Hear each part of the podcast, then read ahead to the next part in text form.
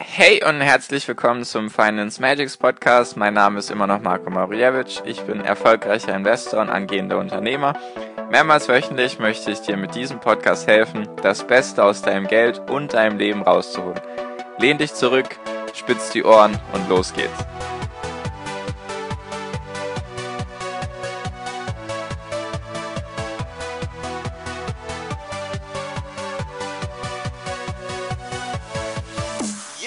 Hi und herzlich willkommen zum Finance Magics Podcast. Heute schon Folge 25. Richtig cool, dass du wieder dabei bist. Heute ist eine aufbauende Folge für die nächsten Folgen. Und zwar möchte ich heute mit dem Thema Zukunft anfangen. Das klingt jetzt so mystisch und was, was ist jetzt los? Es geht einfach darum, ich habe jetzt sehr viel über ETFs geredet und viel mehr viel mehr kann man jetzt über ETFs eigentlich nicht mehr erzählen. Es ist, wie gesagt, ein sehr simples Investment, also du kannst sehr simpel dein Geld damit anlegen. Falls du jetzt noch nicht weißt, was ETFs sind, solltest du dir auf jeden Fall mal die Folgen vorher anschauen, beziehungsweise anhören. Wir sind ja hier beim Podcast. Und du kannst halt nicht mehr so viel zu ETFs erzählen. Deswegen wird es jetzt einen Übergang, einen gleitenden Übergang zum Thema Aktien geben und weiterhin zur Psychologie und zu den ganzen Themen. Nur ETFs werde ich jetzt so langsam ein bisschen abhaken. Habe ich jetzt eine Menge darüber erzählt mit den drei ETFs, die ich genannt habe in den zwei Folgen davor. Hast du eigentlich 90% der Welt, der Aktienmärkte abgedeckt und hast eigentlich die größte Risikostreuung hinbekommen, die man so machen kann.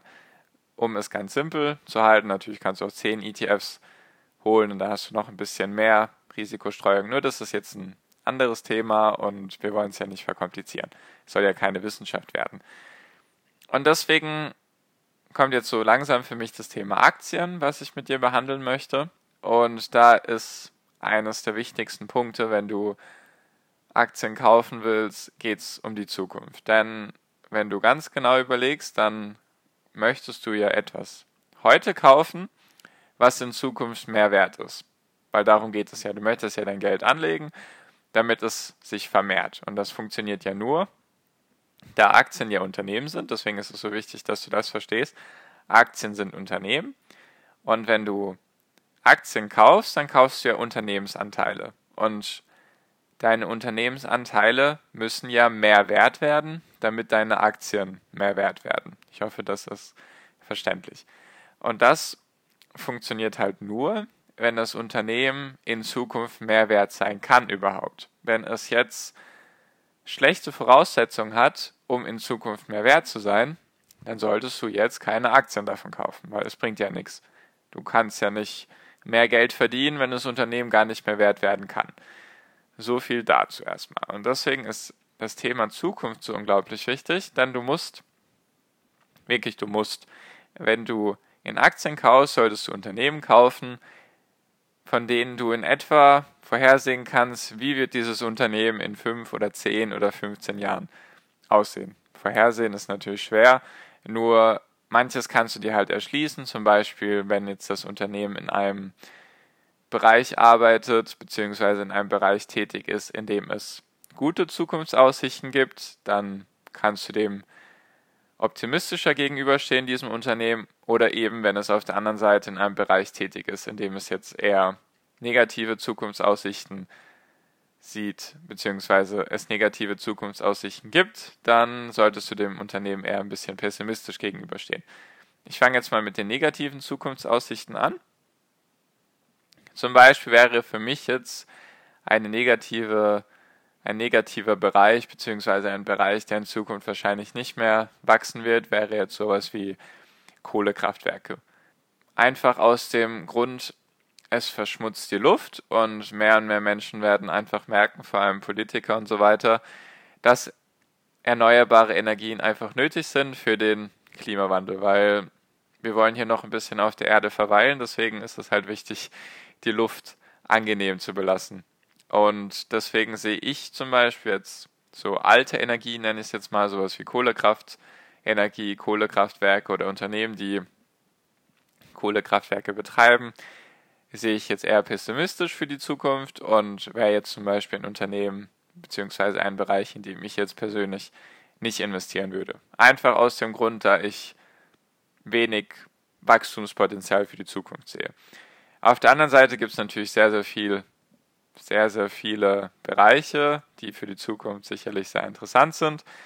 Kann man anfangen jetzt ganz simpel mit dem Onlinehandel.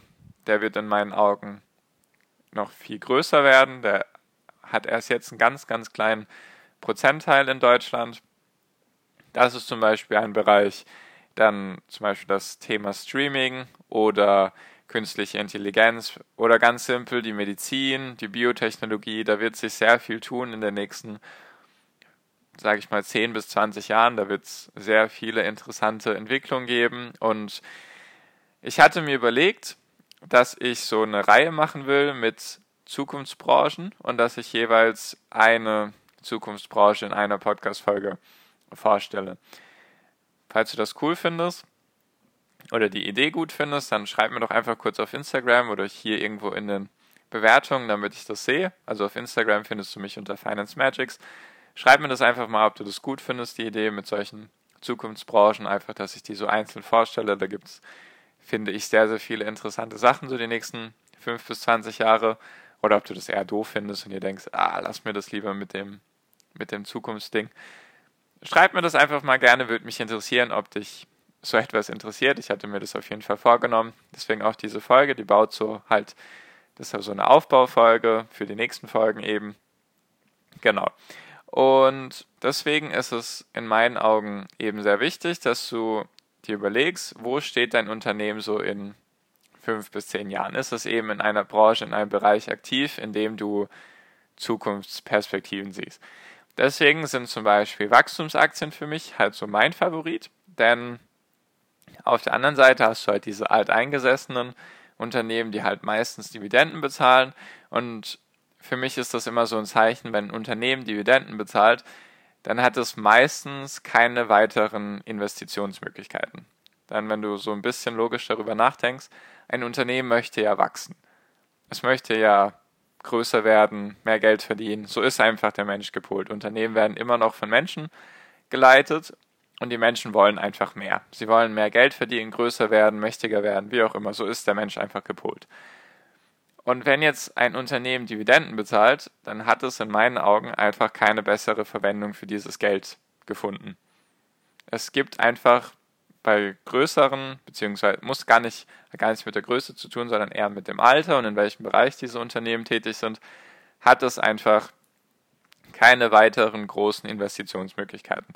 Als Beispiel habe ich mir jetzt Nestle genommen. Das ist natürlich weder irgendwie Anlageempfehlung oder sonst irgendwas. Nur als Beispiel. Nestle ist jetzt, hatte ich glaube ich schon ein paar Mal erwähnt, Nestle ist in 200 Ländern aktiv, also in fast allen Ländern auf dieser Welt. Und es gibt Marken, die du einfach sofort mit Nestle verbindest. Nescafé, Nesquik, Nesti, um einfach ein paar zu nennen. Und diese Marken sind halt schon groß und es kennt sie halt schon irgendwie jeder. Deswegen, Nestle ist halt in 200 Ländern aktiv. Die haben halt nicht mehr diese Wachstumsmöglichkeiten. Nestle kann halt nicht seinen Umsatz auf einmal verdoppeln. Das geht halt nicht. Nestle ist halt irgendwo an einem Limit jetzt. Deswegen zahlt Nestle auch Dividenden und deswegen meine Meinung, wenn ein Unternehmen, was schon sehr lange dabei ist, was schon mehrere Jahrzehnte oder vielleicht schon Jahrhunderte alt ist, und dieses Unternehmen zahlt Dividenden, dann hat es einfach wenige Investitionsmöglichkeiten. Deswegen fangen dann auch meistens solche großen Unternehmen an, irgendwelche überteuerten Fusionen zu starten, beziehungsweise andere Unternehmen zu übernehmen. Einfach weil sie versuchen möchten, weiterhin zu wachsen, nur sie selber in ihrem Bereich wenige Investitionsmöglichkeiten bzw. wenige Möglichkeiten für die Zukunft sehen. Das ist nur ganz klar meine Meinung. All die Leute, die in Dividenden investieren, haben natürlich vollkommen ihre Berechtigung und die Strategie macht natürlich vollkommen Sinn, Dividenden einzukassieren, um sich ein passives monatliches Einkommen aufzubauen. Wunderbar, beziehungsweise in Unternehmen zu investieren, die es halt schon sehr lange gibt, die halt schon sehr, sehr gefestigt sind in ihrem Bereich und deswegen weniger schwankungsanfällig, macht absolut Sinn. Nur meine Meinung, meine Investmentstrategie ist halt anders. Ich bevorzuge Wachstumsaktien und Wachstumsaktien, die in Bereichen aktiv sind, die in Zukunft noch viel, viel größer werden. Meiner Meinung nach ganz klar. Und da hatte ich ja jetzt gerade das Beispiel Nestle. Auf der anderen Seite ist dann zum Beispiel für mich Amazon sehr, sehr gut aufgestellt in dem Bereich Onlinehandel, der in meinen Augen noch sehr viel stärker wachsen wird. Dann zum Beispiel Netflix sehr stark in dem Bereich Streaming, der wird auch noch viel größer werden und wird das Fernsehen und das Kino in meinen Augen ablösen. Das ist alles natürlich meine, meine, meine eigene Meinung und du kannst natürlich eine ganz andere haben. Es geht mir einfach nur darum, dass du verstehst, dass es wichtig ist, in die Zukunft zu investieren. Beziehungsweise in Unternehmen zu investieren, die in Zukunft mehr wert sein können, als sie jetzt im Moment sind. Darum geht es. da gibt es halt ein paar Sachen, ein paar, man spricht von Burggräben, Warren Buffett, der in meinen Augen erfolgreichste Investor aller Zeiten, Sie redet da gerne von Burggräben und Burggräben sind einfach solche Sachen, die es anderen Unternehmen, nehmen wir jetzt einfach mal das Beispiel Amazon. Und jetzt überlegen wir uns fiktiv ein Konkurrenzunternehmen, was jetzt in den Bereich Onlinehandel reingehen möchte. Dann hat Amazon sich einfach ein mehrere Burggräben gebaut. Burggraben, falls es jüngere Zuhörer gibt, die das nicht wissen. Früher gab es Burgen, gibt es immer noch, und dann gab es um die Burg herum so ein Wasserbecken, beziehungsweise man sagt auch, da waren Krokodile drin, das ist vielleicht eher so ein bisschen fiktiv in den Filmen immer dargestellt. Nur da konnte man halt nicht so leicht drüber und diese Burg besetzen. Darum geht es halt. Und das können eben verschiedene Sachen sein. In auf die verschiedenen Sachen werde ich in einzelnen Podcast-Folgen eingehen. Zum Beispiel kann es eben die Marke sein. Zum Beispiel Amazon verbindet, in mein, verbindet man in meinen Augen ganz klar mit Onlinehandel. Wenn man jetzt zum Beispiel sich so überlegt, man geht durch den Alltag und überlegt sich, oh, das sollte ich kaufen, komm, ich schau mal auf Amazon. Man überlegt gar nicht mehr, gibt es noch irgendwas anderes außer Amazon? Man geht halt meistens sofort auf Amazon, so wie zum Beispiel Google für Suchmaschinen das Synonym ist. Man sagt nicht, ah ja, ich schaue mal im Internet, sondern ich schaue mal auf Google. Ich google jetzt mal. Sowas halt. Man hat eine Marke, ist zum Beispiel ein Burggraben. Dann ist zum Beispiel gibt es Bereiche, in die es, in denen es staatliche Einstiegshürden gibt. Zum Beispiel die Müllentsorgung. Ist jetzt ein richtig, ja, weniger tolles Thema.